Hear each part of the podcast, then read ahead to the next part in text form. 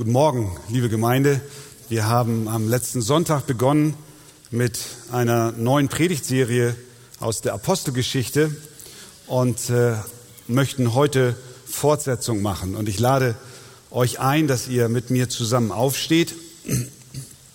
Wir haben am letzten Sonntag im ersten Teil der Predigt einen kleinen Überblick bekommen darüber, was die Apostelgeschichte ist, nämlich Band 2 eines zweibändigen Werkes des Arztes Lukas. Und wir haben im zweiten Teil über den Missionsbefehl aus Apostelgeschichte 1.8 beziehungsweise den Kernvers, der auch die Agenda setzt für das ganze weitere Buch gelesen und auch darüber gesprochen. Heute nun möchten wir über die Himmelfahrt hören. Die Himmelfahrt Jesu Christi. Und wir lesen Apostelgeschichte Kapitel 1 von Vers 9 bis 11. Und als er dies gesagt hatte, wurde er vor ihren Augen emporgehoben und eine Wolke nahm ihn auf von ihren Augen weg. Und als sie gespannt zum Himmel schauten, während er dahinfuhr, siehe, da standen zwei Männer in weißer Kleidung bei ihm. Die sprachen, Ihr Männer von Galiläa, was steht ihr hier und seht zum Himmel? Dieser Jesus, der von euch weg in den Himmel aufgenommen worden ist, wird in derselben Weise wiederkommen, wie ihr ihn habt in den Himmel auffahren sehen. Amen. Nehmt gerne Platz. Es gibt bestimmte Ereignisse in der Geschichte, die so einschneidend sind, dass Zeitzeugen sie niemals vergessen. Wir könnten eine Vielzahl aufzählen. Ich denke zum Beispiel an die Landung der Alliierten in der Normandie, was einen Wendepunkt in der Kriegsgeschichte des Zweiten Weltkriegs bedeutet hat. Oder denken wir an das Jahr 1989, als am 9. November nach 40 Jahren Trennung Ost- und Westdeutschlands plötzlich über die Ticker die Nachricht lief, die Mauer ist gefallen. Und viele von euch erinnern sich an diesen Abend und auch an das, was dann im Nachfolgenden geschah, weil es ein wirklich einschneidendes Erlebnis für unser Volk war. Und bei solchen Ereignissen sagen Zeitzeugen zu Recht, dass von dem Moment an, wo diese Entwicklung eintrat, die Welt eine andere war als wie zuvor. Irgendwie ist nichts mehr so oder wenig so wie vorher. Die Himmelfahrt Jesu, von der wir eben gelesen haben, übertrifft in ihrer Bedeutung und in ihrem Gewicht alle weltpolitischen Ereignisse bei weitem. Wenn wir die Apostel heute befragen könnten, so als Zeitzeugen, wie sie denn die Himmelfahrt von Jesus einordnen würden, dann würden Sie bestimmt sagen, mit dieser Himmelfahrt hat sich viel, in gewisser Hinsicht alles verändert. Versetzen wir uns in die Lage der Jünger hinein. Sie lebten drei Jahre, gut drei Jahre mit Jesus zusammen und Sie sahen all die Wunder, die er tat und hörten, was er sagte. Doch dann sahen sie, wie dieser Jesus, den sie so lieb gewonnen hatten, verraten wurde und wie er verhaftet wurde und wie er gefoltert wurde und wie er gekreuzigt wurde und ins Grab gelegt wurde und wie dieser Jesus, in dem sie so viel Hoffnung gesetzt hatten, nun tot war. Enttäuscht wendeten sie sich ab und wollten zurück in ihren alten Beruf, Fischerei betreiben in Galiläa. Petrus holte den Kahn aus seinem Schuppen und warf die Netze aus. Doch dann begann eine Serie von Begegnungen. Immer und immer wieder zeigte sich der vom Tod auferstandene Jesus seinen Jüngern. In Vers 3 in der Apostelgeschichte Kapitel 1, da lesen wir ihnen, also den Jüngern, erwies sich Jesus nach seinem Leiden als lebendig durch viele sichere Kennzeichen, indem er ihnen während 40 Tagen erschien und über das Reich Gottes redete. Dieser ins Grab gelegte Christus war auferstanden und fing nun über 40 Tage hinweg an, sich den Jüngern zu zeigen. Der Auferstandene tauchte auf. Er lehrte sie. Er ging auf dem Wasser. Er aß mit ihnen. Er ging sogar durch Wände. Sie sahen ihn in seinem Auferstehungsleib persönlich. Und es schien so, als wäre jetzt alles irgendwie noch viel spannender und noch viel besser als vor der Kreuzigung. Denn wer findet es nicht interessant, wenn plötzlich jemand durch die Wand kommt hier und mitten im Raum steht? Und deswegen in Vers 6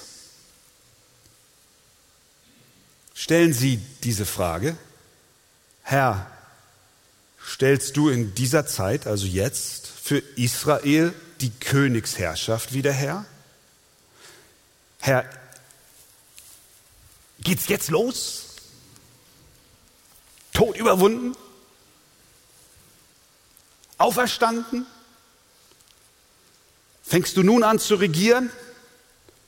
das davidische Königreich aufzubauen, Israel zu einer starken Nation zu machen, wie unter König David, ist jetzt der Moment gekommen.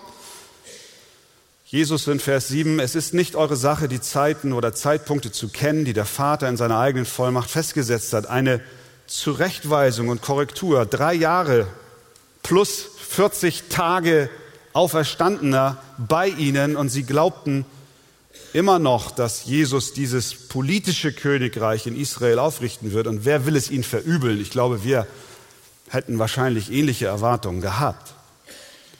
Doch dann in Vers 4 gebietet Jesus ihnen nicht von Jerusalem zu weichen, sondern auf den Heiligen Geist zu warten.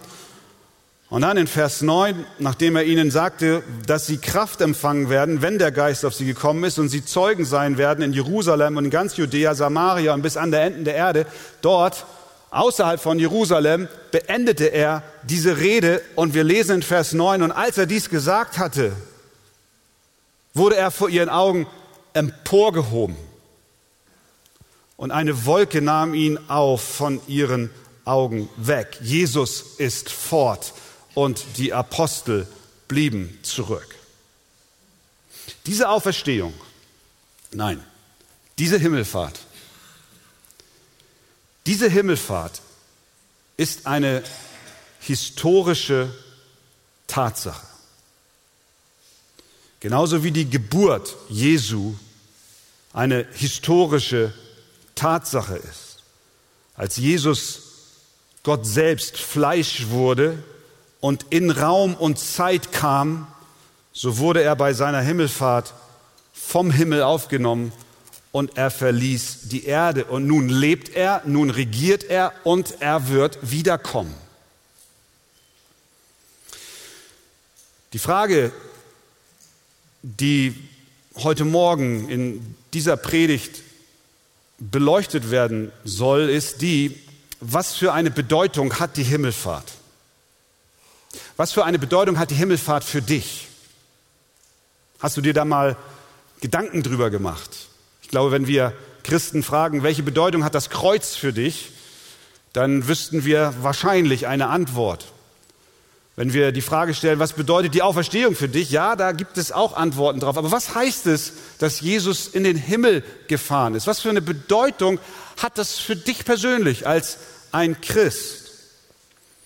Ich möchte anhand von vier Punkten diese Frage beleuchten. Erstens, die Himmelfahrt war angekündigt. Die Himmelfahrt war angekündigt.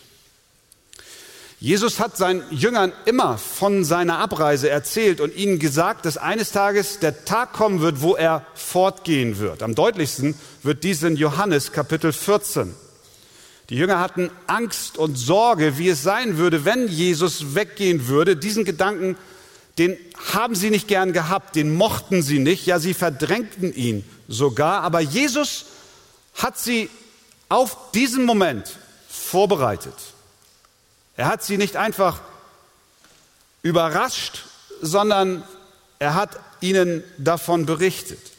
In Johannes 14, Vers 15 bis 16 sagt Jesus, liebt ihr mich, so werdet ihr meine Gebote halten und ich will den Vater bitten und er wird euch einen anderen Beistand geben oder Tröster geben, dass er bei euch sei in Ewigkeit.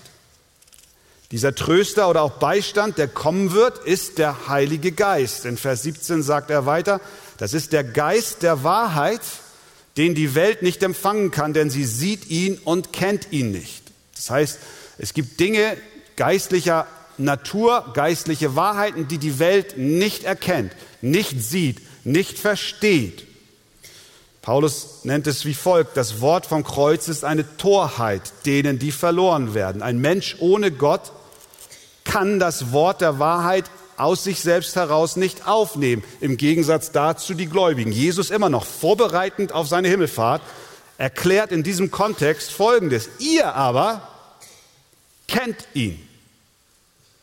Denn er bleibt bei euch und wird in euch sein. Das ist der Heilige Geist. In Vers 25. Dies habe ich zu euch gesprochen, während ich noch bei euch bin. Ich bin hier und ich erkläre euch, was kommen wird. Der Beistand aber, sagt er weiter, der Heilige Geist, den der Vater senden wird in meinem Namen, der wird euch alles lehren und euch an alles erinnern, was ich euch gesagt habe. Ich werde gehen, aber ein anderer wird kommen, das ist der Heilige Geist. An wen wendet sich Jesus mit diesen Worten? An die Apostel. Dieser Geist wird euch erinnern. Jungs, drei Jahre war ich mit euch. 40 Tage im Auferstehungsleib werde ich bei euch sein. Aber ihr werdet Hilfe brauchen, Kraft brauchen, dass ihr euch erinnert an das, was ich euch gesagt habe. Das ist das Werk des Geistes Gottes im Leben derer, die Jesus nun zurücklässt. Das heißt, was bedeutet Himmelfahrt? Das bedeutet, die Apostel bekommen den Geist Gottes, weil Jesus selber persönlich in den Himmel gefahren ist und dieser Heilige Geist wird sie erinnern, sagt er, an alles, was ich euch gelehrt habe. Damit die Apostel es verkündigen, damit die Apostel es niederschreiben. Das heißt, was hat die Himmelfahrt mit dir zu tun? Du hättest die Bibel heute nicht in deiner Hand, wenn Jesus nicht in den Himmel gefahren wäre. Das Wort Gottes ist zu dir gekommen, weil die Himmelfahrt stattgefunden hat, denn Christus fuhr in den Himmel, der Vater sandte den Beistand, den Tröster. Was sollte der tun? Die Apostel an all das erinnern, was Christus ihnen über drei Jahre hinweg gelehrt hat, damit sie es verkündigen, damit sie es aufschreiben, korrekt aufschreiben, inspiriert vom Heiligen Geist und damit du heute Morgen hier sitzt und Gott zu dir reden kann. Himmelfahrt.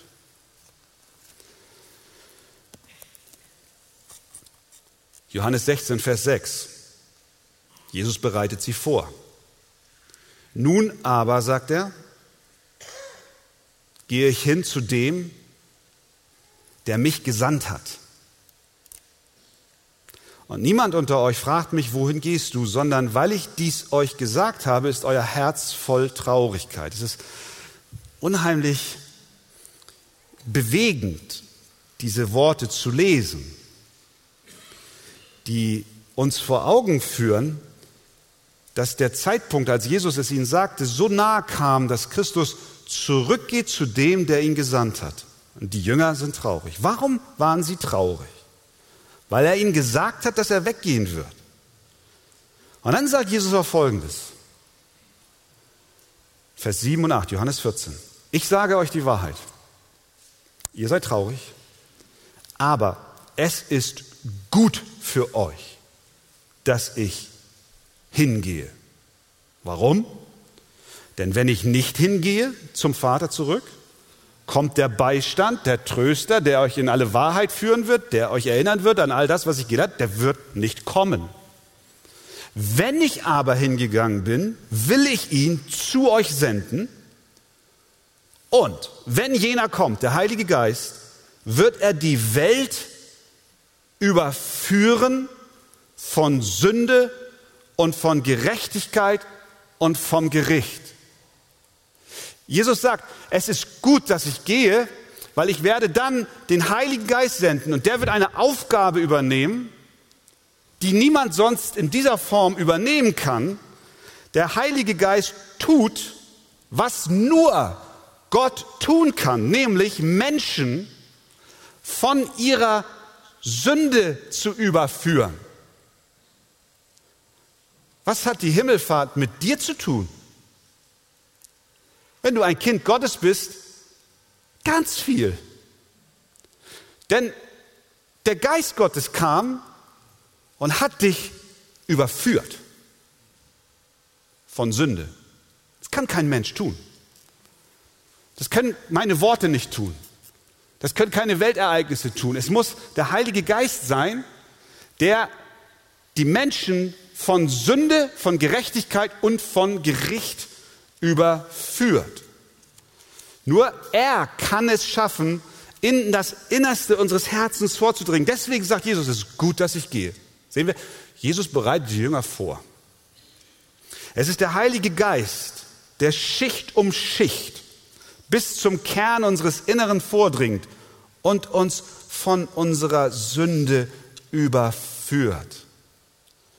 Deswegen sagt Jesus, es ist so wichtig, dass ich weggehe.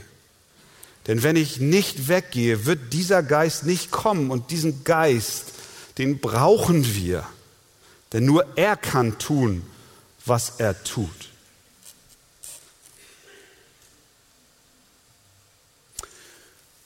Und wir wissen das, dass wir von uns zumeist ohne Gott so überzeugt sind,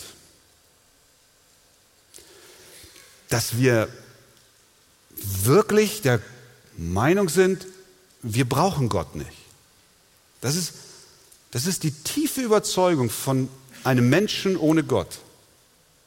Ich komme allein klar. Ich, ich will Gott nicht. Ich,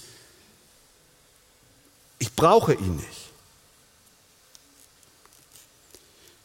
In der vergangenen Woche habe ich ein, ein Interview im Hamburger Armblatt gelesen von äh, einem Schauspieler, hier ein Hamburger Schauspieler, Jan Fedder. Der ist eigentlich so sympathisch, so hat er so Hamburger Schnauze. Und äh, dort ist ein Interview gewesen über seinen neuen Film, der jetzt wohl die Tage läuft. Und ich, ich möchte nur kurz Auszüge vorlesen, das führt uns beispielhaft vor Augen, wie wir alle sind. Das ist die, das ist die Meinung, die der Mensch von sich selber hat. Das ist, die Frage lautete an ihn, hat sie in ihrem Leben schon mal etwas an Gott zweifeln lassen? Und er antwortet, ja, meine Krankheiten. Und das ist nachvollziehbar. Er ist krebskrank. Und natürlich kommt Zweifel auf. Und dann fügt er hinzu, das habe ich eigentlich nicht verdient, sagt es wörtlich. Ich bin ein grundehrlicher Mensch. Ich lüge nicht. Ich habe noch nie jemanden beschissen, gar nichts. Und dann kommt die zweite Frage.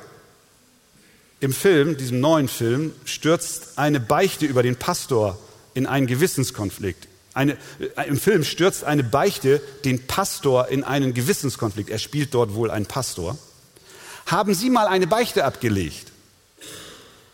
Und er antwortet, und auch typisch, nicht, dass wir mit Fingern auf eine Person zeigen, sondern wir, sind wir alle gleich. Wir sitzen alle im selben Boot. Er antwortet, ich habe mir noch nie was zu Schulden kommen lassen, also muss ich auch nichts beichten. Genau wie du. Genau wie ich. Ja, wer sind wir? Na klar, wieso beichten? Wir können einem Menschen das nicht erklären. Es kann nur der Heilige Geist. Er, er kann, nur er kann überführen. Er wird kommen, um zu überführen von Sünde und von Gerechtigkeit. Das heißt, er wird erklären, was ist gerecht vor Gott und auch von Gericht. Und das tat er bei dir. Er kam in dein Herz und hat dir eines Tages erklärt, weißt du was, mein Lieber, weißt du was, meine Liebe, so gut bist du nicht, wie du denkst. Aber weißt du was? Für deine Schuld ist Christus gekommen, um zu bezahlen, dass du Erlösung findest. Das heißt also, bevor Jesus die Erde verließ, nahm er sich Zeit, um die Jünger vorzubereiten. Und er sagte ihnen, ich gehe, ihr bleibt, der Heilige Geist wird kommen und euch an alles erinnern, was ich euch gesagt habe. Also Himmelfahrt angekündigt. Zweitens, Himmelfahrt erlebt. Dann war es soweit, Vers 9. Nachdem Jesus mit den Jüngern sprach, dort draußen außerhalb von Jerusalem, dem Ölberg. Und als er dies gesagt hatte, wurde er vor ihren Augen emporgehoben und eine Wolke nahm ihn auf von ihren Augen weg. Das ist ein geheimnisvoller, aber auch ein gewaltiger Vorgang, der hier ganz schlicht beschrieben wird. Achten wir auf die Details. Und als er dies gesagt hatte, das heißt, er hörte auf zu reden. Sie schauten ihn an. Wurde er vor ihren Augen emporgehoben. Das ist ein passiver Vorgang. Es heißt nicht, er erhob sich vor ihren Augen empor, sondern er wurde emporgehoben. Es war der Vater, der in göttlicher Kraft den Sohn, der in diesem Vorgang passiv war, emporhob. Es war derselbe Vater, der denselben Sohn mit derselben Kraft aus dem Grab hat auferstehen lassen. Und eine Wolke nahm ihn auf von ihren Augen weg. Punkt. Das alles. Das soll ein bedeutender Moment in der Geschichte unseres Planeten sein, weitreichender als weltpolitische Ereignisse, Wendepunkt. Er hört auf zu sprechen, er wird emporgehoben und eine Wolke nahm ihn weg von ihren Augen. Das ist eine schlichte Sprache.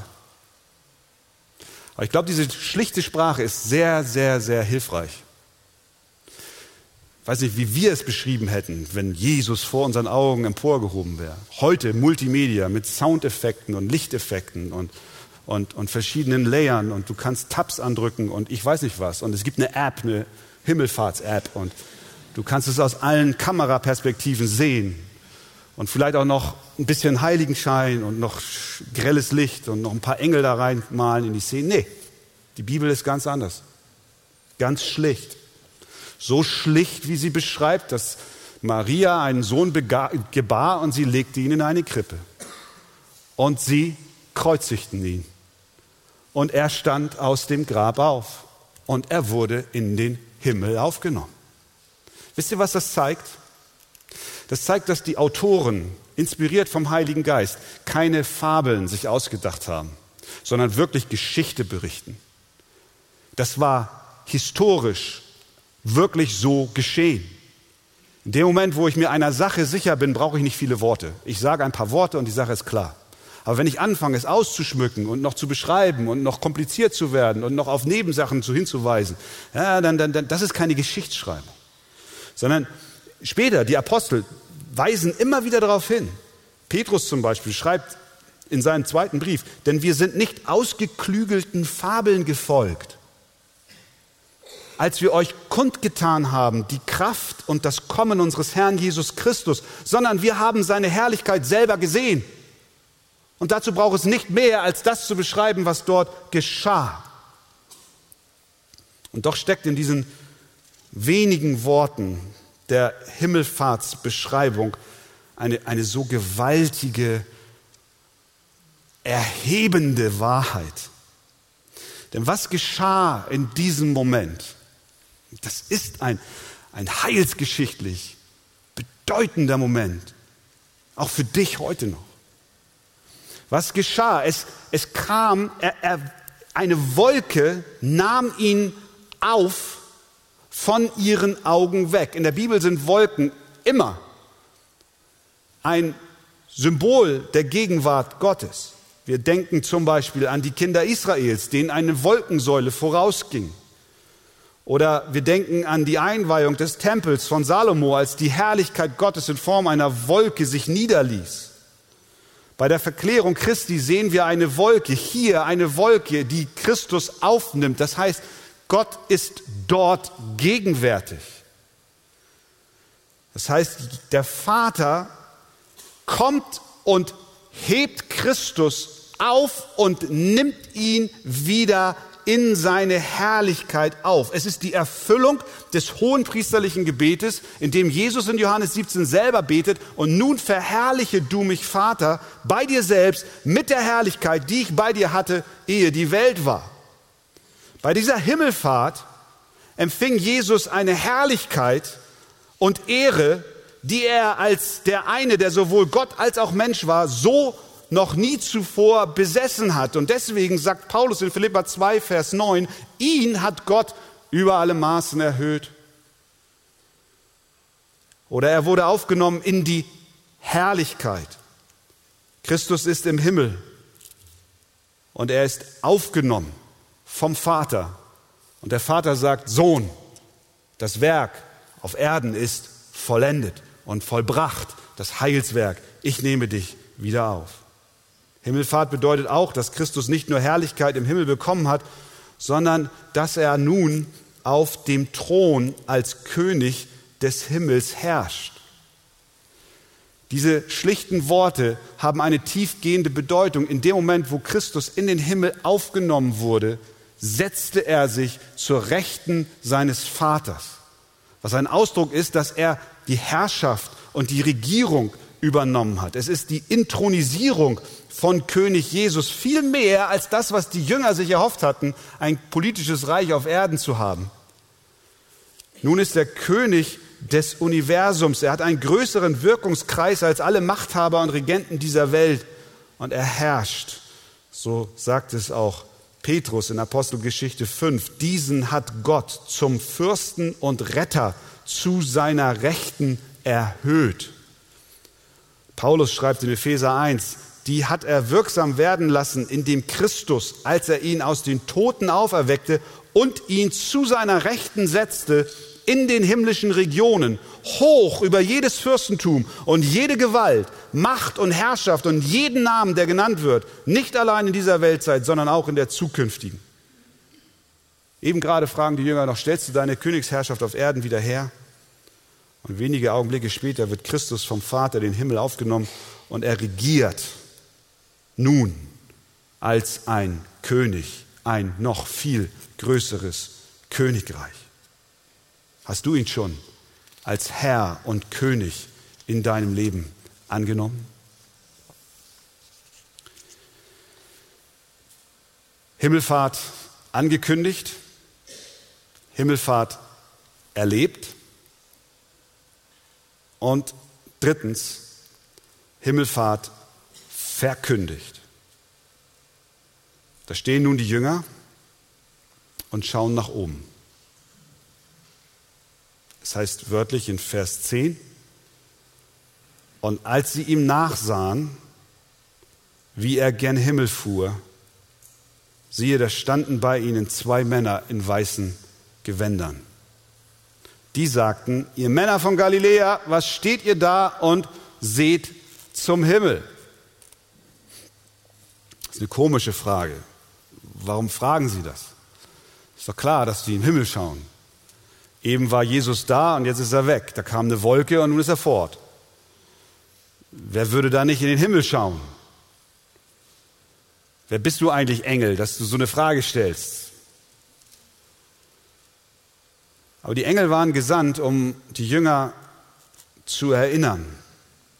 Vielleicht hätten sie noch tagelang da gestanden und hätten, hätten fasziniert in den Himmel geschaut. Vielleicht hätten sie auch eine Pilgerstätte aufgemacht und paar Softdrinks verkauft dort und ein paar, paar touristische Waren, Schals und so weiter. Aber Jesus hatte andere Pläne mit ihnen. Jesus hatte ihnen etwas gesagt.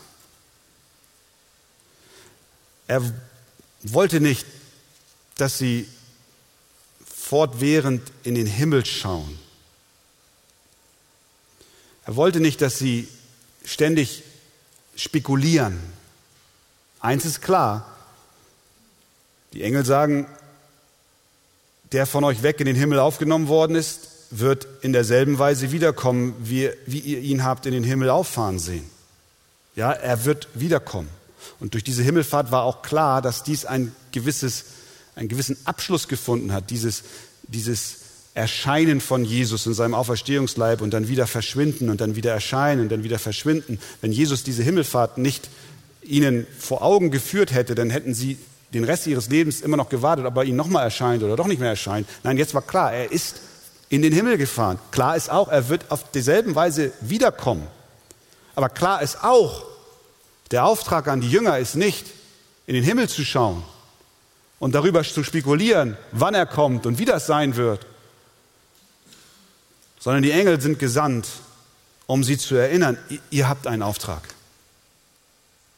Ich habe, ich habe euch einen Auftrag gegeben. Deswegen heißt es in Vers 2, schon vorher, nachdem er den Aposteln, die er erwählt hatte, durch den Heiligen Geist Befehl gegeben hatte. Er hatte ihnen einen Befehl gegeben und dieser sollte ihnen absolut klar sein, was sie tun sollten, nämlich in die Welt hinausgehen und das Evangelium predigen. Zuvor nach Jerusalem gehen, dort warten, nicht von, Jerusalem weichen, bis der Heilige Geist kommt, um dann das Evangelium zu verkündigen.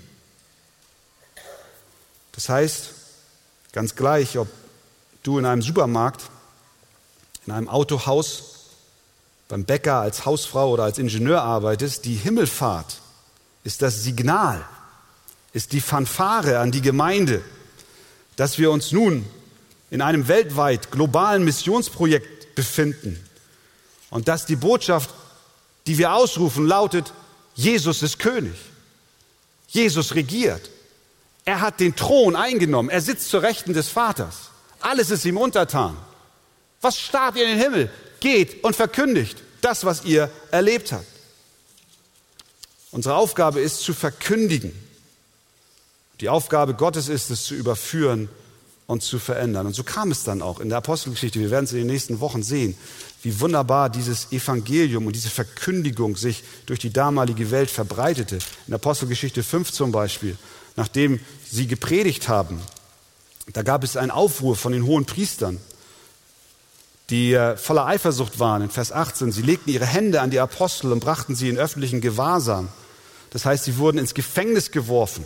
Dann kam ein Engel und führte sie heraus Warum führte er sie aus dem Gefängnis heraus, nachdem sie Christus verkündigt haben? Damit sie ein gutes Leben führen? Nein, nicht damit sie ein gutes Leben führen, sondern damit sie tun können, was Gott ihnen aufgetragen hat. Und deswegen sagt der Engel in Vers 20, geht hin, nachdem er sie befreit hat, tretet auf und redet im Tempel zum Volk alle Worte dieses Lebens. Geh in den Tempel, geh hinaus und verkündigt. Das sollt ihr tun. Dafür lebt die Gemeinde. Das ist auch heute noch unser Auftrag. Himmelfahrt heißt, das Signal zu gehen und zu verkündigen. Was steht ihr? Und schaut noch in den Himmel. Und viertens zum Schluss. Die Himmelfahrt und dein ganz persönlicher Trost. Wir haben gesehen, dass die Himmelfahrt eine vielfache Bedeutung hat.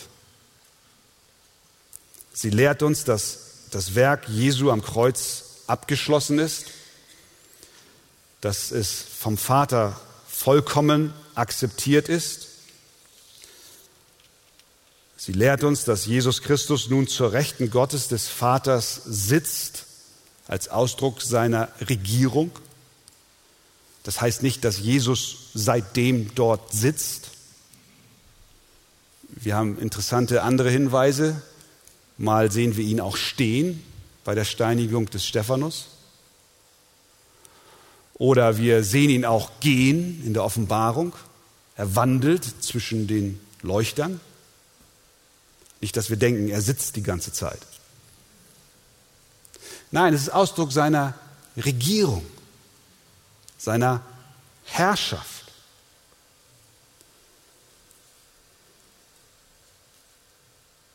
Zeichen, dass sein Opfertod, seine Mission voll und ganz erfüllt ist. Deswegen sagt Hebräer 1, Vers 3, er hat sich, das ist Jesus, nachdem er die Reinigung von unseren Sünden durch sich selbst vollbracht hat, zur Rechten der Majestät in der Höhe gesetzt. Himmelfahrt heißt die Reinigung deiner Sünden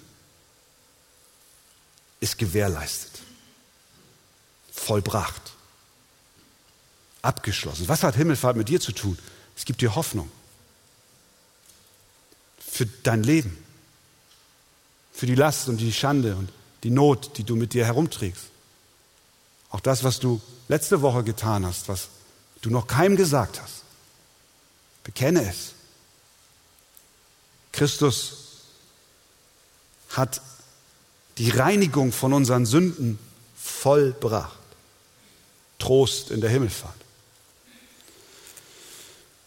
Ein weiterer Trost. Himmelfahrt bedeutet, Jesus bereitet dir als sein Kind eine Wohnung.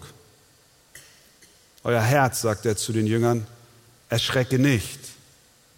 Glaubt an Gott und glaubt an mich. Im Haus meines Vaters sind viele Wohnungen. Wenn nicht, so hätte ich es euch gesagt. Ich gehe hin, um euch eine Stätte, eine Wohnung zu bereiten. Das ist auch ein guter Hinweis. Er sitzt nicht nur, sondern er tapeziert und malt und renoviert und erweitert und baut an. Himmelfahrt heißt für dich die Gewissheit, Jesus baut dir eine Wohnung. Himmelfahrt heißt auch, dass gerade jetzt im Himmel du einen Fürsprecher hast. Und wenn jemand sündigt, 1. Johannes 2, Vers 1, so haben wir einen Fürsprecher bei dem Vater, Jesus Christus, der gerecht ist. Er ist beim Vater. Er betet für dich. Er hat schon für dich gebetet und er betet immer noch für dich. Weiterer Trost. Himmelfahrt heißt, er trägt das ganze Universum. Hebräer 1, Vers 3. Dieser, das ist Jesus, ist die Ausstrahlung seiner Herrlichkeit und der Ausdruck seines Wesens. Und er trägt alle Dinge, alle Dinge durch das Wort seiner Kraft. Er hat sich, nachdem er die Reinigung von unseren Sünden durch sich selbst vollbracht hat, zur Rechten der Majestät in der Höhe gesetzt. Er trägt alle Dinge durch das Wort seiner Kraft. Das Universum ist unter Kontrolle von König Jesus, der sich zur Rechten des Vaters gesetzt hat, der intronisiert ist, der regiert. Er schuf alles, er erhält alles.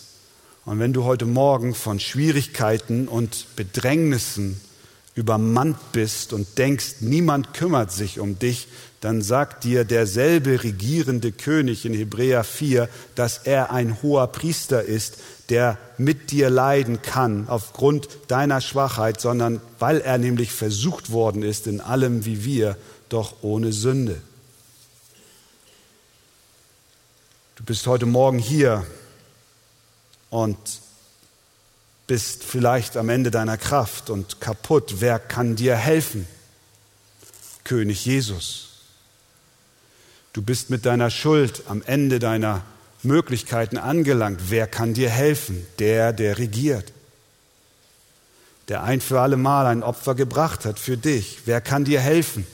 Ein Ersatzgott? Nein. Du dir selbst? Nein. Zu wem kannst du in deiner Not gehen und davon berichten? Die Philosophie dieser Welt lautet heute, es geht nur um dich, um deine Rente, deinen Status, deine Bedeutung, deine Sicherheit, nur ganz und gar um dich. Mit dieser Philosophie kommen wir nicht weiter, sondern wir brauchen einen anderen. Wir brauchen König Jesus. Und das Privileg von Christen ist es, Menschen, die kapitulieren vor ihrem Leben und ihrer Schuld die sich fragen, wo ist mein Trost, auf die Frage, was ist dein einziger Trost im Leben und im Sterben, antworten zu können. Mit dem Heidelberger Katechismus. Was ist dein einziger Trost im Leben und im Sterben? Dass ich mit Leib und Seele im Leben und im Sterben nicht mir, sondern meinem getreuen Heiland Jesus Christus gehöre. Und dieser Heiland, Jesus Christus, ist der Auferstandene, der zum Himmel gefahrene, der jetzt, in diesem Augenblick, regierende Herr. Ihn bezeugen wir, ihn verkündigen wir, ihm glauben wir, ihm beugen wir uns und ihm dienen wir. Amen. Amen.